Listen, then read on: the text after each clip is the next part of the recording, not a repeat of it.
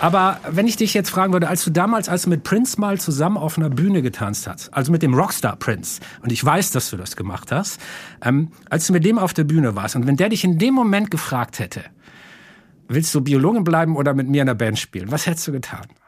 Also in der Band spielen, das wäre halt schwierig, weil ich leider nicht so musikalisch bin. Aber hätte er gesagt, willst du Meeresbiologin bleiben oder mit mir durchbrennen, dann wäre ich, glaube ich, ins Zweifeln gekommen.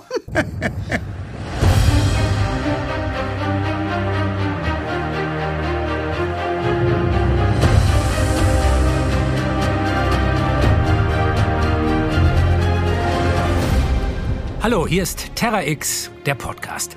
Ich bin Dirk Steffens und in diesem Podcast geht es um richtig große Fragen. Fragen, bei denen man als Einzelner oder Einzelne gerne mal die Hände in die Luft werfen will und ruft, oh mein Gott, das weiß ich doch auch nicht. Aber die Wissenschaft, die weiß es. Und deswegen begebe ich mich jede Folge mit Experten und Expertinnen aus der Wissenschaft auf die Suche nach Antworten. Ob wir das immer schaffen, keine Ahnung, wahrscheinlich eher nicht, aber Wissenschaft lebt ja vom Versuch. Und in der Reihe von großen Fragen gibt es kaum größere als droht unseren Meeren der Kollaps? Die Meere bedecken nicht nur 70 Prozent der Erde, sind Lebensraum für Millionen von Lebewesen, sondern sie regulieren auch unser Klima und sie sind Nahrungsgrundlage für große Teile der Weltbevölkerung. Ohne die Meere gäbe es das Leben, so wie wir es kennen, überhaupt nicht. Aber den Meeren geht es nicht gut. Gar nicht gut. Der Klimawandel heizt die Meere auf. Der massive CO2-Ausstoß lässt die Ozeane versauen, die Korallenriffe sterben. Und naja, das Abschmelzen der Polkappen, das stört dann sogar die ganz großen Kreisläufe wie den Golfstrom. Und dann noch der ganze Plastikmüll, also die Meere. Aber weißt du was? Mach mal die Musik weg. Das geht so nicht. So, jetzt ist besser. Ich habe nämlich ganz ehrlich ein riesiges Problem damit, wie wir über die Meere überhaupt sprechen. Und da wäre ich jetzt fast auch wieder reingelaufen. Wäre mir fast selbst passiert gerade. Nämlich immer, wenn es um die Meere geht, geht es nur um die schlechten Seiten. Wir erzählen immer nur, was alles kaputt geht. Und damit machen wir die Ozeane zu einem richtigen schlechte Laune-Thema. Aber es ist doch Quatsch, oder? Denn ich bin eigentlich überzeugt, wenn wir wirklich etwas für die Meere tun wollen, dann müssen wir erst einmal darüber reden, wie wunderschön sie sind was für eine überwältigende Schönheit unter der Oberfläche auf uns wartet. Ich glaube wirklich, wenn wir eine emotionale Beziehung zu den Meeren aufbauen können, wenn wir sie wirklich lieben, erst dann tun wir, was notwendig ist, um sie zu retten. So, jetzt kannst du die Musik wieder hochfahren. Und darüber habe ich mit meinem heutigen Gast gesprochen, Antje Boetius. Und mit Antjes Hilfe will ich in dieser Folge nicht nur klären, wodurch die Meere gerade bedroht sind, sondern auch erspüren, was uns da unten eigentlich gerade verloren geht. Denn noch eine Sache kann ich über Antje schon verraten. Die ist zwar eine richtig trockene Wissenschaftlerin, wenn es drauf ankommt, wissenschaftlich zu sein, aber im Grunde ihres Herzens ist sie voller Liebe zur Natur und zu den Meeren und kann richtig steil gehen, wenn sie darüber spricht. Herzlich willkommen, Antje Boetius. Schön, dass du da bist. Hallo Dirk. Kannst du es in einem Satz zusammenfassen? Wie wichtig sind die Meere für dich, für uns, für uns alle? Das Leben ist geboren in den Meeren und es gäbe keins. Und bis heute gibt es ja nur diese eine Erde. Wir wissen nicht, ob irgendwo anders noch Leben im Universum existiert und wir vermuten, es hängt mit dem Wasser, mit dem Ozean zusammen. Und heute macht der Ozean immer noch die Hälfte der Luft, die wir atmen. Das heißt, äh, ohne den Ozean ist es undenkbar, dass es äh, uns äh, oder überhaupt Leben, wie wir es kennen, geben würde. Antje Boetius, sie ist Meeresbiologin, Direktorin des Alfred-Wegener-Instituts in Bremerhaven und betreut mit diesem Institut die deutschen Forschungsstationen, zum Beispiel in der Antarktis oder äh, die Neumeier-Station. Da war ich ja auch schon letzten Winter, können wir gleich nochmal drüber reden, was ihr da so alles treibt. Polarstern, das Schiff, auch da bist du verantwortlich. Toll, dass du da bist. Ich muss kurz sagen, wo du so herkommst. Ne? Also ich rede jetzt eine Minute am Stück und danach bist du dann Ausschließlich. Du hast Meeresbiologie studiert und zwar nicht nur in Deutschland, sondern auch in den USA. Wenn du was zu ergänzen hast, immer gleich rein. Diplom, Doktorin, Professorin. Du hast Dutzende Ozeanexpeditionen auf allen möglichen Forschungsschiffen gemacht, Lehraufträge in Deutschland, Frankreich, was weiß ich noch, wo überall. Und du bist Mitglied, ich habe das nochmal nachgeguckt, in so vielen internationalen Forschungsinstitutionen, dass ich die hier gar nicht alle aufzählen kann. Mhm. Und auch die ganzen Wissenschaftspreise, die du gewonnen hast. Ähm, du bist im wissenschaftlichen Beirat Deutschlands. Also du versuchst der Politik und den Behörden auch zu erklären, was wichtig ist, worum es geht.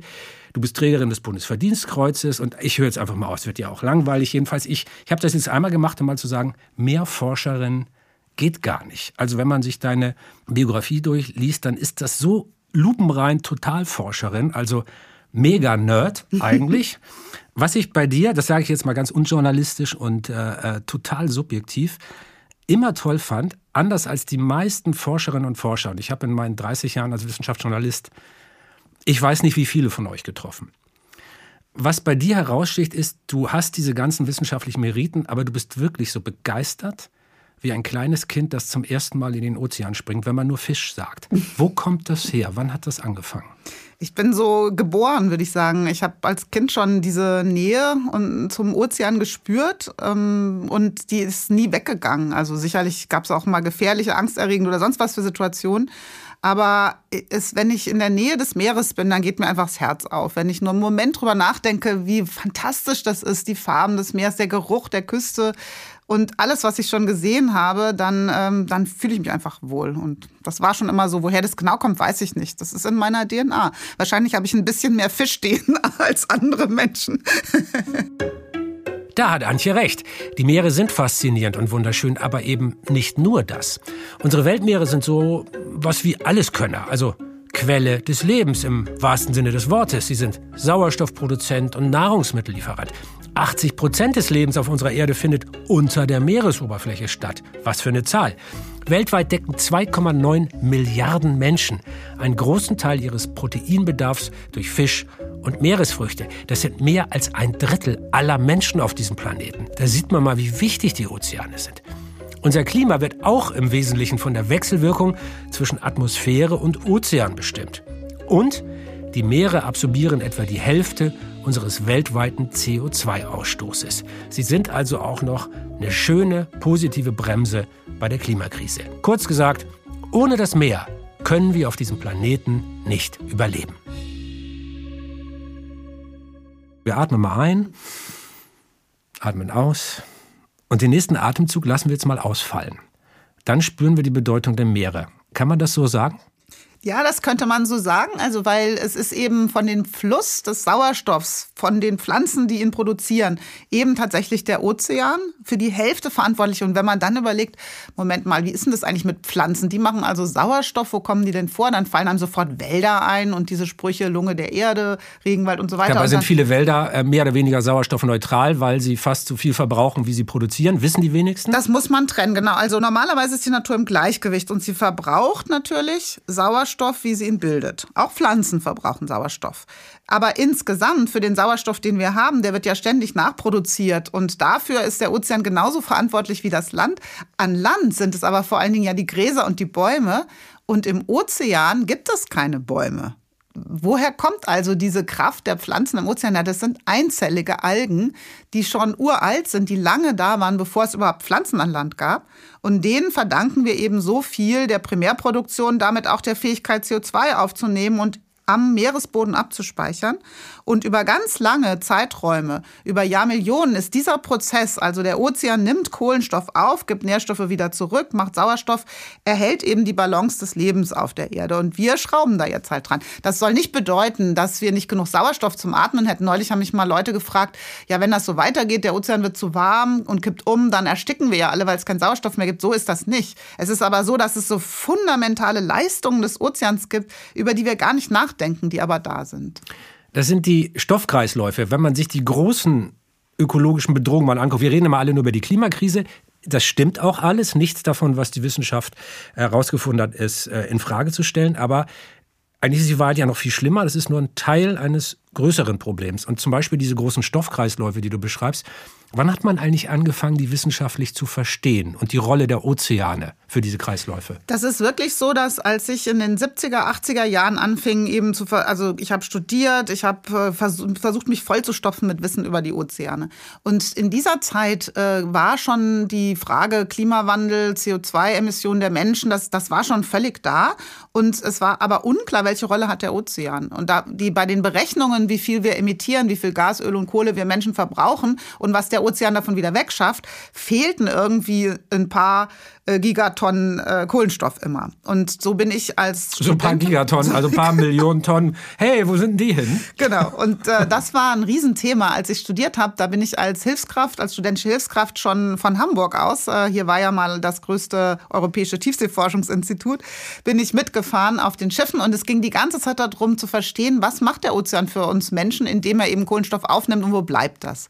Und das äh, hat mich total geprägt, eben neben meiner Liebe zum Leben selbst und zu der Artenvielfalt und der Natur zu verstehen, diese essentiellen Funktionen der Natur in Bezug auf Leistungen, die wir Menschen sonst teuer bezahlen müssen. Ich meine, jetzt müssen wir echt überlegen, Geoengineering dazu zu schalten, um weiterzukommen, irgendwie CO2 aus der Luft rauszukriegen mit technischen Hilfsmitteln, weil uns Leistungen der Natur verloren gehen. Und das ist so krass zu denken. Wir sind, wir, wir Steuerzahler Zahlen steuern, damit es möglichst alles schlechter wird um uns herum und zahlen dann noch extra Steuern, weil wir wieder verloren gegangene Naturleistung zurückkaufen müssen durch technische Lösungen. Und da spielt der Ozean eine mega Rolle. So viel ist klar, die Ozeane sind wichtig. Ich denke, das haben wir jetzt wirklich alle verstanden, aber sie sind nicht nur für das Leben verantwortlich, so wie wir es kennen, sondern sie sind, wie es ja gerade bei Antje eben schon angeklungen ist, eben auch einfach nur wunderschön und geheimnisvoll. Sie berühren uns auch emotional. Einige Forschende gehen davon aus, dass wir gerade mal ein Drittel aller Meereslebewesen bisher erforscht haben und die restlichen zwei Drittel noch völlig unbekannt sind. Wahnsinn, oder? Kleine Geschichte dazu. Ich war vor rund zwei Jahren mal für einen Dreh in einem U-Boot unterwegs und plötzlich schwimmt da so ein wunderschöner roter Seestern an uns vorbei. Oh, das Ding erstmal nur angestarrt und dann habe ich mein Handy rausgeholt und ein Foto gemacht und wisst ihr, was ich damit gemacht habe? Das habe ich natürlich an genau unsere Antje hier geschickt und gefragt, Antje, du bist so viel schlauer als ich, was ist das? Habe ich etwa eine neue Art entdeckt? War leider nicht so. Es gibt also leider keinen Abasia stephensis. Vielleicht hätte man sie nur nennen können, so ein Dirk Steffens Seeigel. Aber, und deswegen erzähle ich das überhaupt nur, es hätte sehr gut sein können. Denn die Tiefsee ist quasi ein dunkler Fleck auf der Landkarte. Nein, das sagt man nicht so. Die Tiefsee ist ein weißer Fleck auf der Landkarte, der dunkel ist. Es waren mehr Menschen auf dem Mond als im tiefsten Tiefseegraben.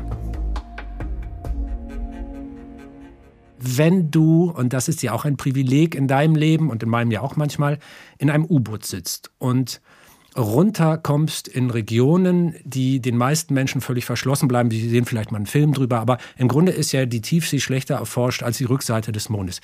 Die meisten denken ja, da ist so ein Sandboden und alle paar Kilometer vielleicht mal so ein langweiliger Aal oder so. Wie sieht's da aus da unten? Beschreib mal dein Gefühl, wenn du in so einem Tiefsee-U-Boot sitzt, vorne in diesem runden Glasdom und die Scheinwerfer gehen an in dieser totalen Finsternis. Beschreib uns das mal. Also Meistens frage ich, ob die Scheinwerfer erstmal ausbleiben können.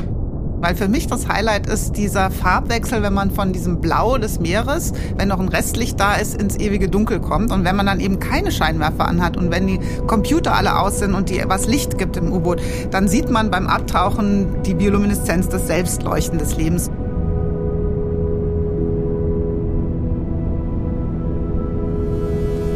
Und da der Ozean ja voll ist von allem möglichen gelatinösen, aber dann beleuchtenden Leben, hat man da das Gefühl, man ist Astronaut. Also dieses Abtauchen im Dunklen mit dem Selbstleuchten ist wie so im Himmel unterwegs zu sein.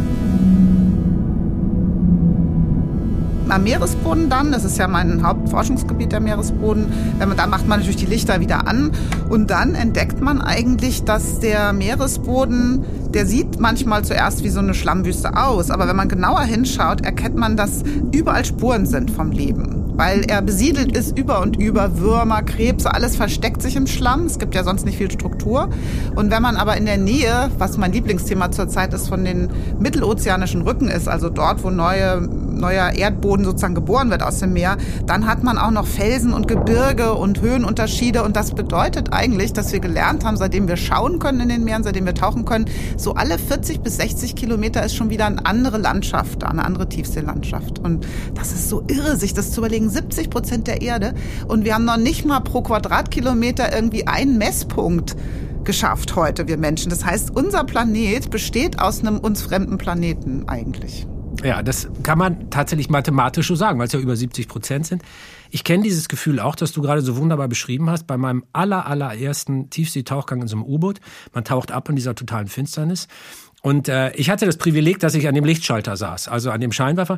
Und ich werde es nie vergessen. Ähm, wir waren ungefähr einen Kilometer tief. Ich habe diesen Knopf gedrückt und dieser Scheinwerfer ging an. Und das allererste, was ich gesehen habe, war eine Cola-Dose. In einem Kilometer Tiefe.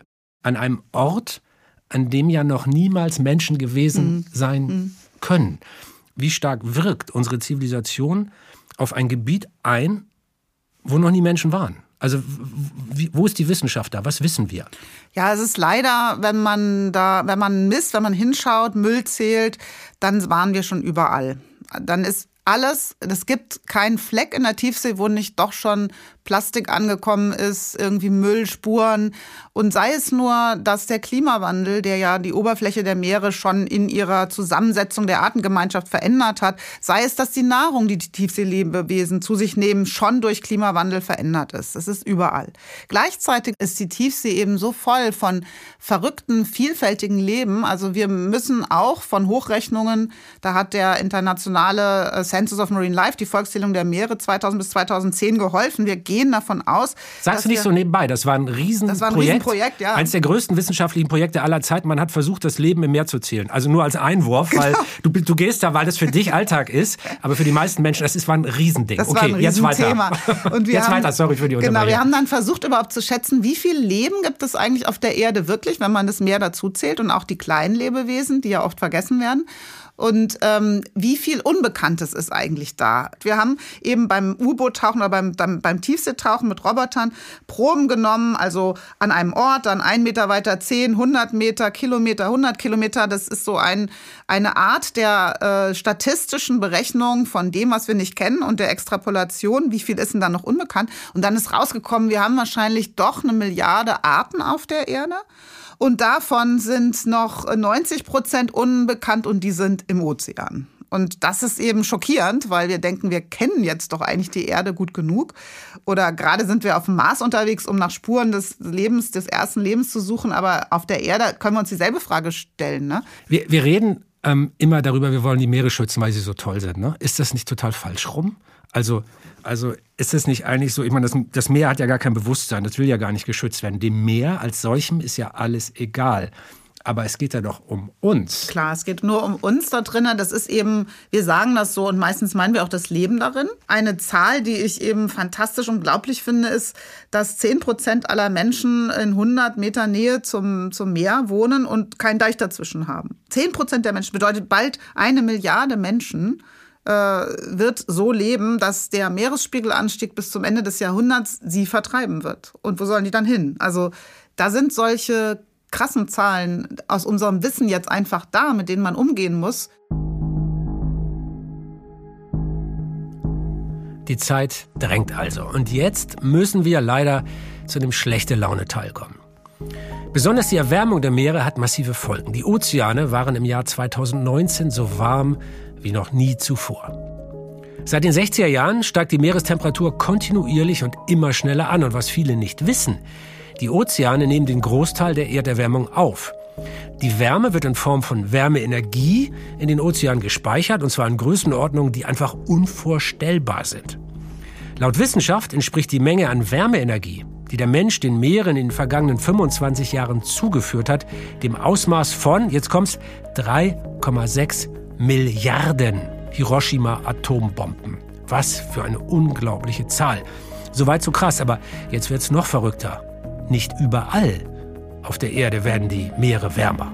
Geht auch anders.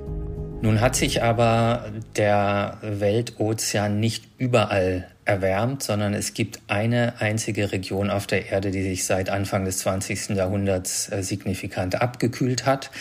Und das ist der nördliche Atlantik, so südlich von Grönland. Der da spricht, das ist Stefan Rahmsdorf. Er ist Klimaforscher am Potsdam Institut für Klimafolgenforschung und sozusagen der Experte auf dem Gebiet. Cold Blob, was übersetzt so viel wie kalte Blase bedeutet. So wird diese eine Stelle im Atlantik genannt, die kälter statt wärmer wird. Und wenn man sich das auf einer thermischen Karte mal anguckt, dann sieht das wirklich irre aus. Alles, also wirklich alles außer die Polkappen ist rötlich dargestellt, also relativ warm. Aber dann ist da dieser eine riesige blaue Fleck mitten im Atlantik. Der Blob halt. Und äh, das habe ich nicht entdeckt, dass das der Fall ist, sondern äh, das konnte man schon in den Abbildungen, in den Berichten des Weltklimarats äh, lesen zum Beispiel. Aber wir haben uns 2015 in einer Studie eben damit erstmals befasst, woran das eigentlich liegt. Und wir sind zu der Schlussfolgerung gekommen, dass es an einer Abschwächung des Golfstromsystems im Atlantik liegt, das riesige Wärmemengen eben aus dem Südatlantik über den Äquator äh, bis vor die Küsten Grönlands transportiert und dort wird die Wärme an die Luft abgegeben. Und wenn dieses Strömungssystem sich abschwächt, dann kommt eben weniger Wärme dort im nördlichen Atlantik an und dann kühlt sich diese Region ab. Und an dieser Stelle zeigt sich, dass eben wie immer alles mit allem zusammenhängt. In der Wissenschaft nennt man das einen holistischen, ganzheitlichen Ansatz. Denn das große Ganze kann man ja nicht verstehen, ohne die Einzelteile zu betrachten. Und auch die Einzelteile machen dann ohne die großen Zusammenhänge irgendwie keinen Sinn. Das ist so, als würde man auf ein Puzzleteil starren, aber sich nie überlegen, was für ein Bild man damit eigentlich bauen will. Denn so ist es ja. Durch die steigende Meerestemperatur schmilzt das arktische Eis immer schneller. Das führt zu einer massiven Störung der Stoffkreisläufe in den Meeren, wie beispielsweise beim Golfstrom. Denn der Golfstrom wird von zwei Kräften angetrieben. Den Unterschieden in Temperatur und Salzgehalt. Durch das schmelzende Süßwasser an den Polen wird dieser Kreislauf gestört. Das Golfstromsystem ist dadurch angetrieben, dass das Wasser im nördlichen Atlantik absinkt. Und das tut es, weil es eben schwer ist, dieses Wasser. Und das hat einmal mit den niedrigen Temperaturen zu tun, aber ganz wichtig auch mit relativ hohem Salzgehalt. Und da ist so eine Art Teufelskreis. Der Salzgehalt ist hoch, weil es diese Strömung gibt und diese Strömung gibt es, weil der Salzgehalt hoch ist. Also da beißt sich die Maus in den Schwanz, wenn man so will. Wir nennen das einen selbstverstärkenden Rückkopplungseffekt. Und äh, wenn wir den schwächen, kommt irgendwann der Punkt, der Salzgehalt ist zu niedrig das Wasser kann nicht mehr so gut absinken, die Strömung wird langsamer. Dadurch wird der Salzgehalt aber noch niedriger, weil ständig Niederschläge dort in das Meer gehen. Und dann haben wir wieder einen Teufelskreis in die andere Richtung, was zu einem kompletten Erliegen dieser Strömung führt. Die Konsequenzen für Europa wären dramatisch, denn der Golfstrom, der sorgt ja hier in Europa für unser mildes Klima, indem er eben Wärme aus den Tropen hier zu uns hintransportiert. So, und jetzt du, Antje. Also, ich weiß noch, Al Gore wurde beschimpft, als er an seinen ersten Vorträgen zur äh, Klimakrise gesagt hat, das Golfstromproblem, der könnte sich abschwächen. Wie unwissenschaftlich, alles Quatsch. Dann kam dieser äh, Spielfilm raus, äh, äh The Day After ja, Tomorrow, Tomorrow, oder so wie er hieß. So, ja. mhm. ähm, mhm. Erzähl uns mal, der Golfstrom, mhm, mhm. was ist da los und wo ist das Problem? Und ja. warum hat die Wissenschaft erst gesagt, alles Quatsch? Mhm. Und jetzt sagt sie aber, nee, nee, stimmt doch. Ja. Okay, also nochmal kleine Korrektur. Es gibt auch im Südozean gibt es auch Bereiche, die sich abkühlen, die neutral sind oder sich abkühlen. Also wir haben schon so eine bunte Karte, aber es stimmt, im Atlantik ist dieser berühmte Cold Blob, auf den Stefan sehr früh hingewiesen hat. Er ist überhaupt mein Held, muss ich sagen, weil er so früh immer Dinge bemerkt und dann schimpfen alle wahnsinnig und sagen, er übertreibt und äh, und hinterher müssen dann alle sagen, oh ja, wir haben ja gemessen, da ist ja doch was dran. Das, das macht ja coole Forschende aus, ne? Ja, ja, aber es ist schon, also es ist eben manchmal auch wahnsinnig schwer, Dinge zu messen im Ozean, wenn man mal dann guckt, wie viel Beobachtungsstationen haben wir, die dann überhaupt erlauben, das nachzumessen? Oder welche Klimamodelle haben wir, die das dann abbilden können, woher das kommt, dass man die zunehmend diesen Cold Blob sieht? Das ist nicht so einfach. Und ähm, jetzt ist es so, und da gibt es immer noch einen Streit in der Ozeanographengemeinschaft. Ich habe es noch nicht geschafft, die neuen, das ist ja gerade ganz frisch, dass jetzt eine äh, über, über paleo-ozeanografische ähm, ähm, Indikatoren, über seine Modelle, über Beobachtungen, dass also drei unabhängige äh, Ansätze geschafft haben zu zeigen, ja, da ist eine Abschwächung des Golfstromsystems. Leider geht das dann immer alles durcheinander in der Art und Weise, wie wir darüber sprechen oder was dann die Öffentlichkeit versteht oder was die Wissenschaftsjournalisten dann schreiben. Vielen Dank für diese kleine Spitze in meine genau. Richtung. Immerhin hast, du, hast, immerhin hast du freundlich gelächelt bei diesem Satz. Ja, also Aber weißt du was? Ich hatte vor, kurz zu erklären, was das Problem ist. Jetzt musst du das Jetzt machen. Jetzt muss ich es erklären, genau.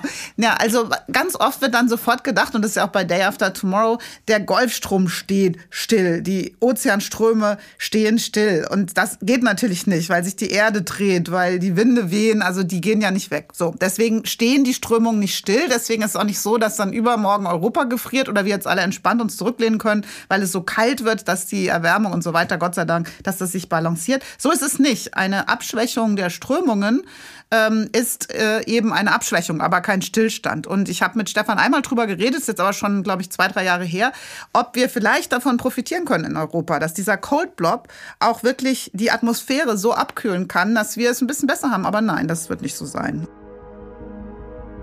Also keine neue Eiszeit in Europa, sagt Antje. Ist ja schon mal beruhigend, aber das ist noch lange kein Grund zur Entwarnung. Das Doofe bei der Abschwächung des Golfstroms ist nämlich, es gibt einen Kipppunkt, ein Point of No Return, sagt Stefan Rahmsdorf. Ein Kipppunkt im Klimasystem ist ein Punkt, ab dem eine bestimmte großräumige Klimaentwicklung unaufhaltsam äh, weiterläuft, auch ohne dass wir es weiter anschieben durch weitere Treibhausgasemissionen. Und äh, man kennt den Begriff eigentlich von Ökosystemen. Also die Ökosysteme haben ja eine bestimmte Belastungsgrenze, ab der sie umkippen. Ein Wald zum Beispiel kann eben nur ein gewisses Ausmaß an Dürre, Trockenheit äh, ertragen, bevor das, äh, der Wald abstirbt. Und äh, eigentlich kommt eben aus der Ökologie dieser Begriff des Kipppunkts. Aber in der Physik gibt es eben genau das gleiche Phänomen, dass eben sich selbst stabilisierende, sich selbst aufrechterhaltende Systeme das nur bis zu einer bestimmten Grenze können. Und wenn die überschritten wird, dann geht das System in einen völlig neuen Zustand über. Dieser neue Zustand, also ein zum Erliegen gekommener Golfstrom, der einfach aufhört zu strömen, der würde die Welt, wie wir sie kennen, für immer verändern. Denn die Temperatur der Ozeane, das ist wirklich eine gefährliche Stellschraube. Die Weltmeere bestimmen unser Wetter und Klima in ganz hohem Maß. Wetterextreme wie Starkregen oder Wirbelstürme könnten durch die Störung des Golfstroms häufiger auftreten, und zwar viel häufiger.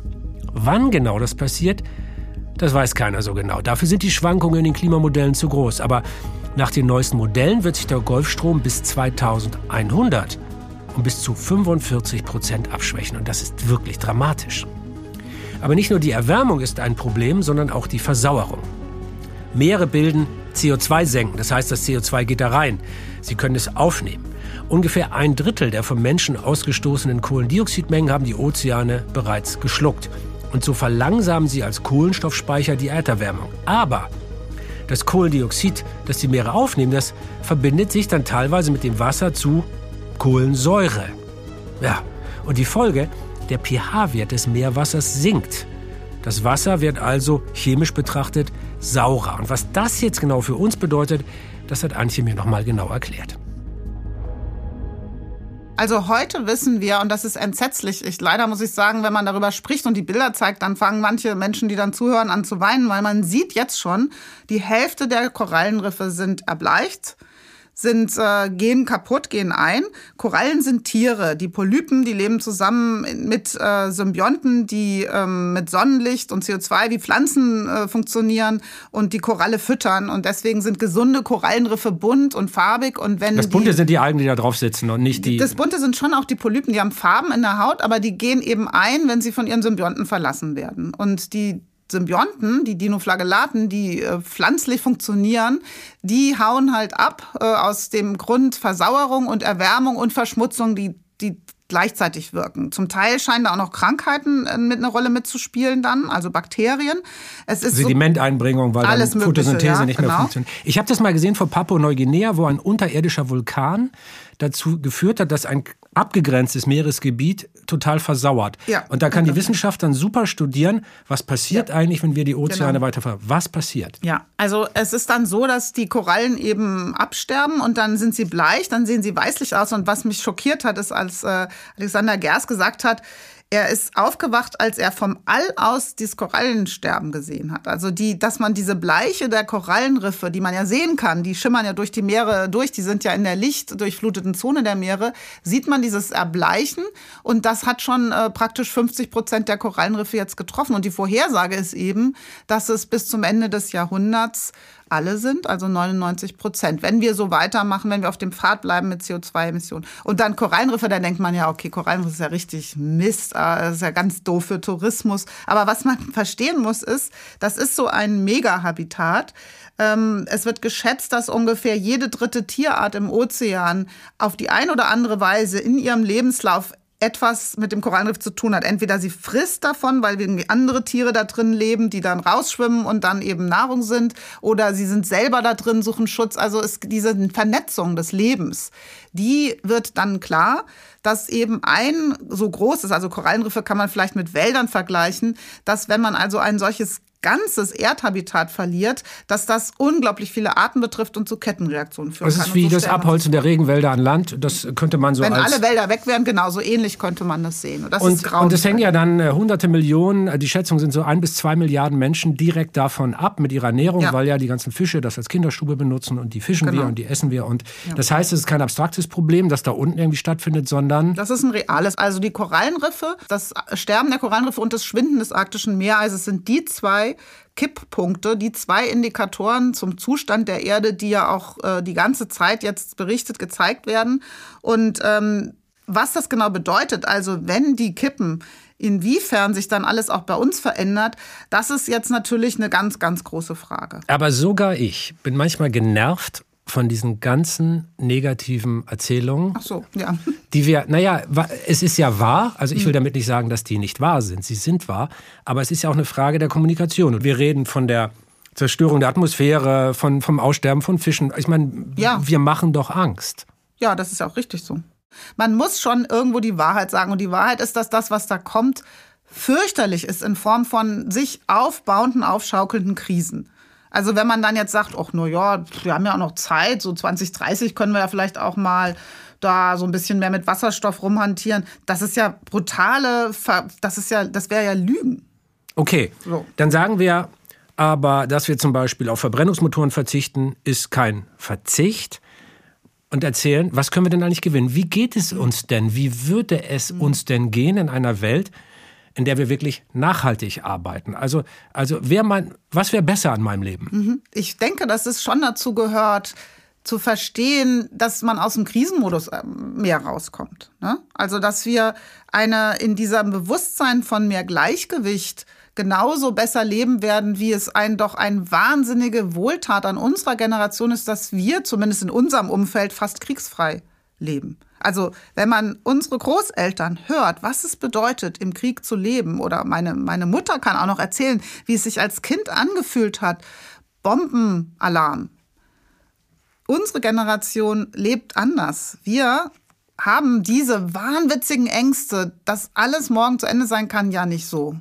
Und deswegen würden wir jetzt diesen Schritt weiterkommen, den Krieg mit der Natur zu beenden, dann würde ein anderes Horrorszenario auch ganz anders, dann hätten wir Zeit für andere Dinge und ein Wohlgefühl, dadurch, dass wir wissen, dass es eben nicht so ist, dass unsere Existenz Korallen vernichtet oder die Menschenaffen vor unserer Nase wegsterben werden. Klar, auf der einen Seite haben wir Angstszenarien über Völkerung, wahnwitzige Städte, wie wir sie auch heute sehen können mit Elend. Auf der anderen Seite haben wir aber Chancen, es anders zu machen. Und beides gehört zusammen. Dieses Andersmachen, einen Schritt zur Seite zu gehen, neuen Pfad einzuschlagen, da kommen wir nicht hin ohne Ängste.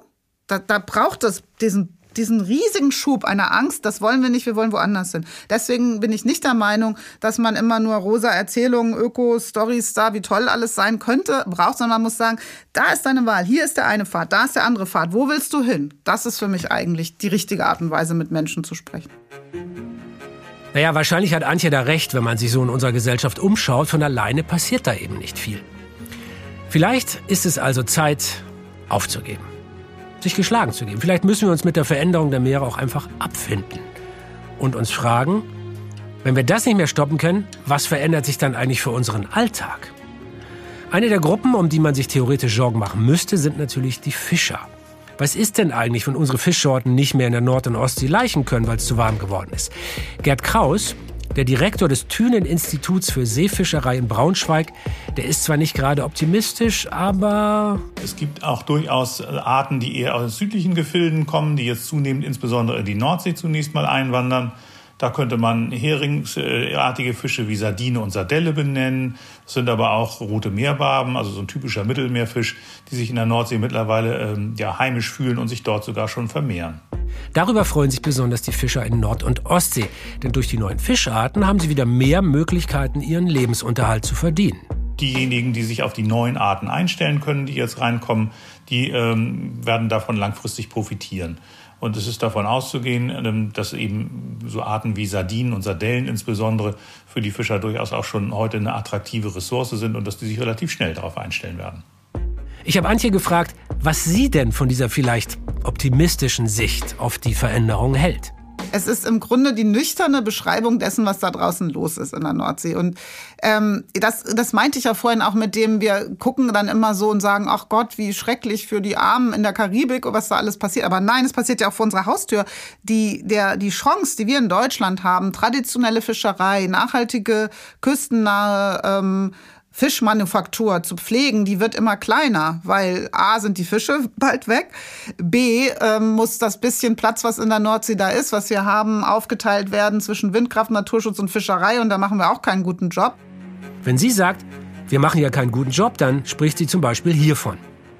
In der Ostsee verschärfen Überdüngung und Klimaerwärmung den Sauerstoffmangel, was die Fischbestände zurückgehen lässt. Und auch Gerd Kraus beschreibt, welche massiven Veränderungen wir durch unser Handeln in den Meeren verursachen.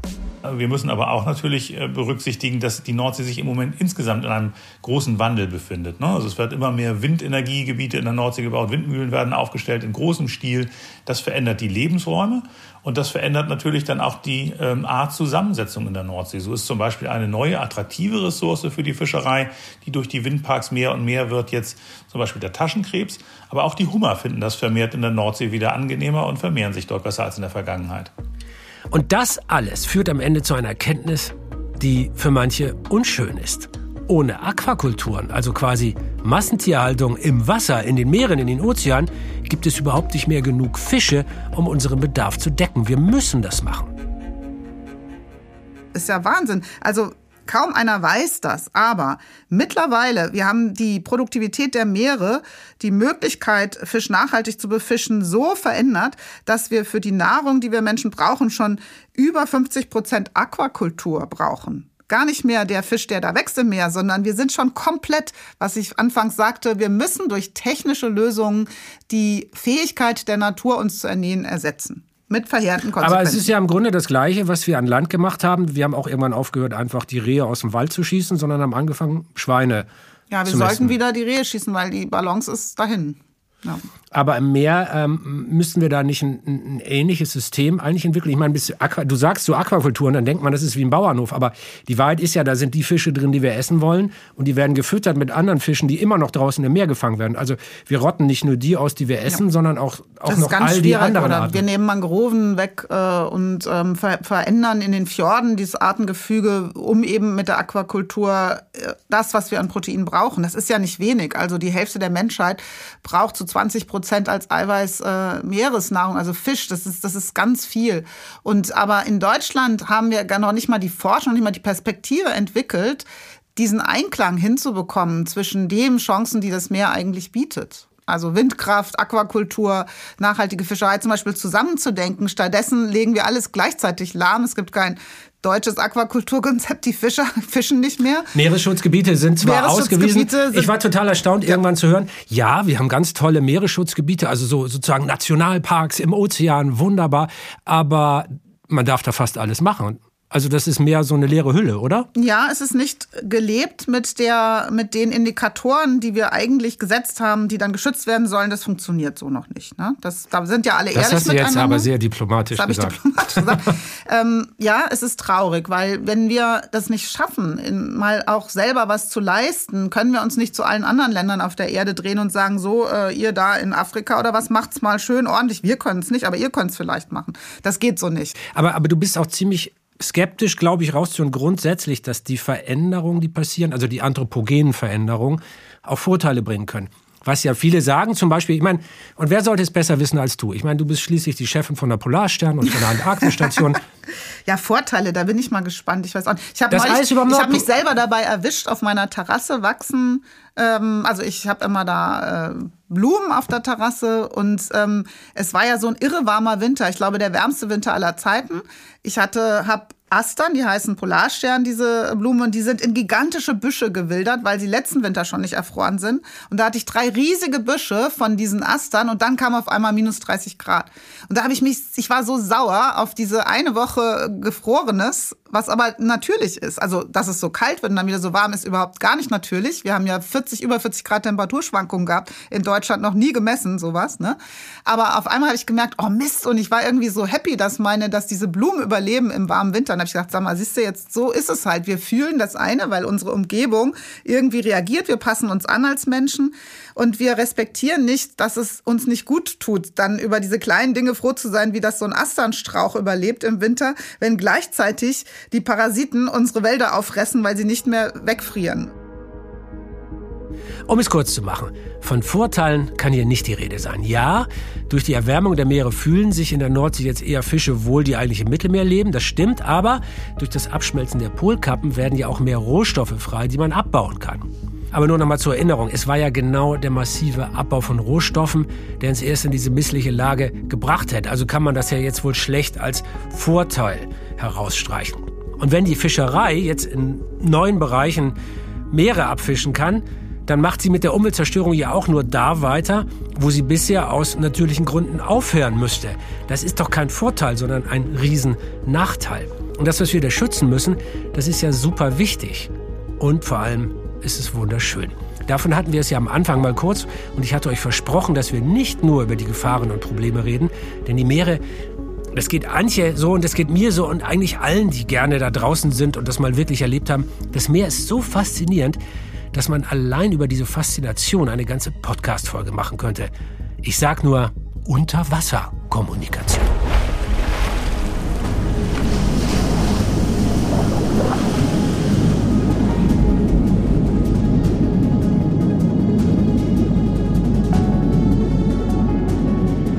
Das letzte Mal, als wir länger miteinander geredet haben, da war ich gerade auf der Neumeier Station in der Antarktis, also auf dem Eis. Das, ja. Die Station ist ja auf dem Eis genau. gebaut und, und rutscht mit dem Eis langsam Richtung Meer. Und, und eine, eins eurer Projekte, das mich am meisten begeistert hat, also sinnlich begeistert hat, ein Loch zu bohren in dieses wirklich, wirklich ja. dicke Eis. Einfach ein Loch da reinbohren. Es, es, es wirkt so banal. Und dann an einem langen Kabel ein Mikrofon durch dieses Loch runterzulassen, bis man nach vielen, vielen Metern in offenes Wasser kommt. Und was denkt man? Natürlich als Laie, unter diesem Eis, das Jahrhunderte und Tausende Jahre alt ist, es taut da ja nie, das ist ja die Schelfeiskante, ist ja dahinter, müsste es ja vergleichsweise still sein. Und dann haben deine Kolleginnen und Kollegen den Lautsprecher angemacht und das war, und ab ging die Luzi, wie im Club. ja. Ja, das ist irre. Ich liebe dieses Projekt, ähm, die, die Landschaften, die Soundlandschaften, Soundscapes des Ozeans aufzunehmen. Und wir haben äh, zwei Forscher am Alfred-Wegener-Institut, Olaf Böbel und Ilse Van Opzeland, ähm, die arbeiten an dieser Fähigkeit, auch wenn wir Menschen nicht da sind, rund ums Jahr mit Verankerungen dann so passive Rekorde aufzustellen, sodass wir hinhören können. Und es ist ja total logisch, dass in einem dunklen Raum, wo man praktisch nichts sieht, der Sound essentiell ist, so wie in unseren Clubs auch. Und ähm, die, dass dann das Leben im Meer, weil es eben sich nicht sehen kann, vor allen Dingen über Kommunikation, da also über, über Geräusche kommuniziert, ist auch logisch. Und das haben wir aber fast noch nie vermessen. Und jetzt geht es eben drum in dieser sich schnell verändernden Welt, in den Meeren, wo der Lärm, der menschliche Lärm ständig nur zunimmt, durch alles mögliche Verkehr und seismisches Schießen und was nicht alles, nochmal festzuhalten, ja, wir hören sich die Meere eigentlich natürlicherweise an.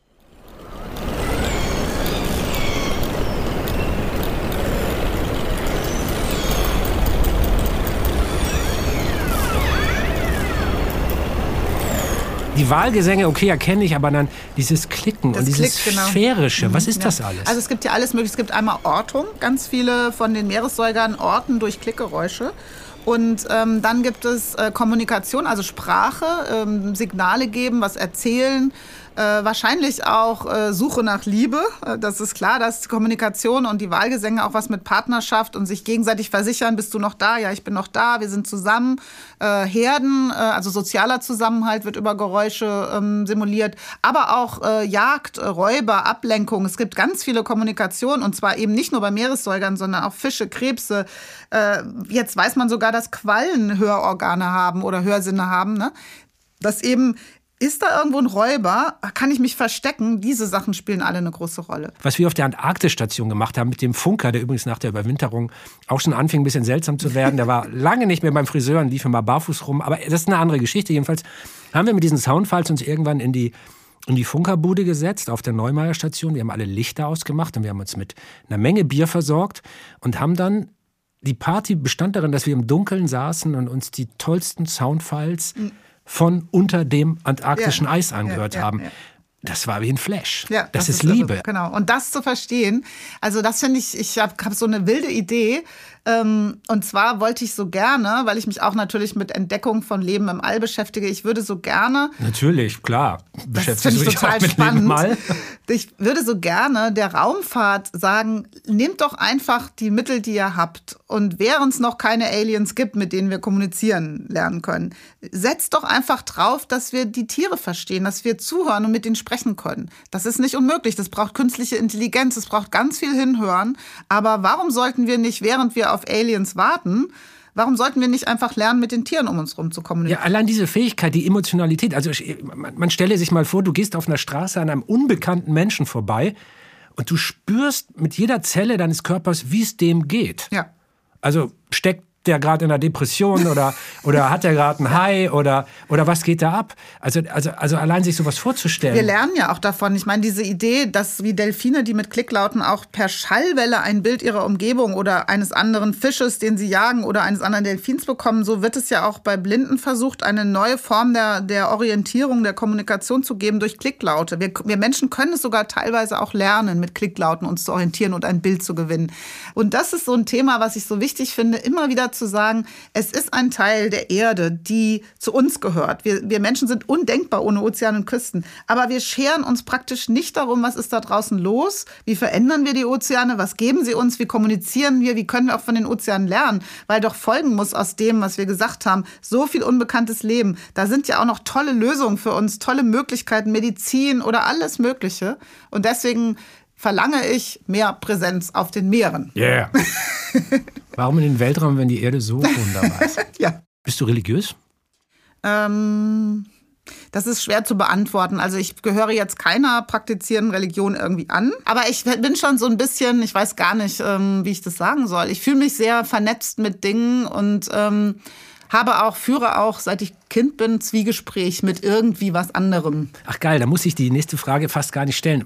Ich habe nämlich das Erlebnis gemacht und wollte dich fragen, ob du das vielleicht auch hast. Dass ich bin gar nicht religiös, eigentlich war das nie, aber als ich begann zu verstehen, was für große Kreisläufe da draußen wirken und wie die verschiedenen Naturmechanismen ineinandergreifen und voneinander abhängen, das hat jetzt nichts mit Schöpfung oder mit Religion zu tun, aber das Gefühl ist, glaube ich, ein ähnliches. Also es ist so groß, mhm, was ja. dir da draußen begegnet. Geht, hast du das auch? Ja, also ich habe das manchmal, dass ich sozusagen von so einem inneren Glück überfallen werde, wenn ich da draußen bin und auf einmal taucht ein Wal neben einem auf und man guckt ins Auge oder wenn man in der Tiefsee ist und da klebt sich ein Tintenfisch ans Bullauge und lässt nicht mehr los und man hat diese, man spürt die Vernetzung mit dem anderen, dann kriege ich, dann kann ich so ein heiliges Gefühl. Also ich stelle es mir zumindest so vor, dass das andere fühlen, die denken, Sagen jetzt wir spirituell. Es ist eine spirituelle ja, Erfahrung. Manchmal vielleicht. können Naturerfahrungen mhm. spirituell. Ja. Das geht dir auch so. Genau, ja. Also ich bin nicht der einzige Trottel, der das Ja, ich glaube, ja, nö, das ist ja eher gut, wenn man sowas hat. Also glaube ich, dass das einem hilft, ähm, sich so verbunden zu fühlen. Und das habe ich definitiv mit dem Ozean. Ja. Und, und Oder auch beim Schwimmen. Ich weiß nicht, ob du das hast. Ich, äh, ich, ich schwimme wahnsinnig gern und ich traue mich auch in ziemlich hohe Wellen.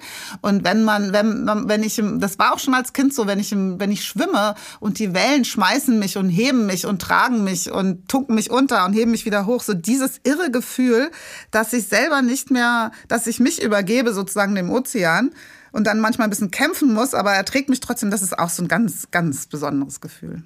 Und geht es dir, also bei dir kann man es ja spüren, eigentlich ist es wahrscheinlich deshalb eine doofe Frage, aber, aber Oft sagen ja Leute, man, man muss den Dingen ihre Geheimnisse lassen, damit sie ihren Zauber behalten. Mir geht es oft so, je mehr ich darüber weiß, mhm. desto zauberhafter wird es. Absolut, ja, es geht mir auch so. Wenn man etwas versucht, so ganz zu verstehen, also wenn ich versuche, dieses eigenartige Leben äh, ein Tiefseeanglerfisch oder, oder ein Wurm, den ich sehen kann oder auch sogar Mikroben. Also ich habe ja in meinem Leben auch ganz viel Zeit verbracht damit, besondere Mikroben, also Mikroorganismen, Bakterien oder Archeen des Ozeans zu verstehen. Wie funktionieren die? Und dann fühle ich, fühl ich mich denen verbunden.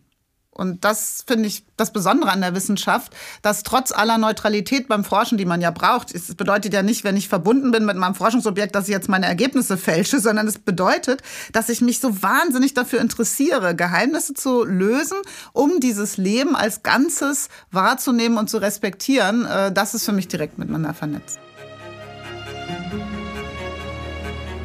Also ganz ehrlich, ich hätte jetzt wirklich noch stundenlang mit Antje weiter quatschen können. Ich hoffe, es hat euch gefallen und ihr habt mit meiner guten Freundin Antje nicht nur über die Gefahren mehr gelernt, äh, die unseren Ozean drohen, sondern ihr habt vielleicht auch ein bisschen eure Liebe zu den Ozeanen neu entdecken können. Also, wenn ihr Spaß hattet, empfehlt den Podcast gerne weiter. Denen, die das Meer mögen, denen, die es nicht mögen oder einfach denen, die auch gerne mal ein Fischbrötchen essen. Ganz egal, empfehlt es einfach allen. Schickt uns gerne Kommentare oder Bewertungen im Podcast-Catcher eurer Wahl. Dieser Podcast ist eine Produktion von Kugel und Niere und Bilderfest im Auftrag des ZDF. Ich bin Dirk Steffens. Bis zum nächsten Mal und bitte bleibt fasziniert.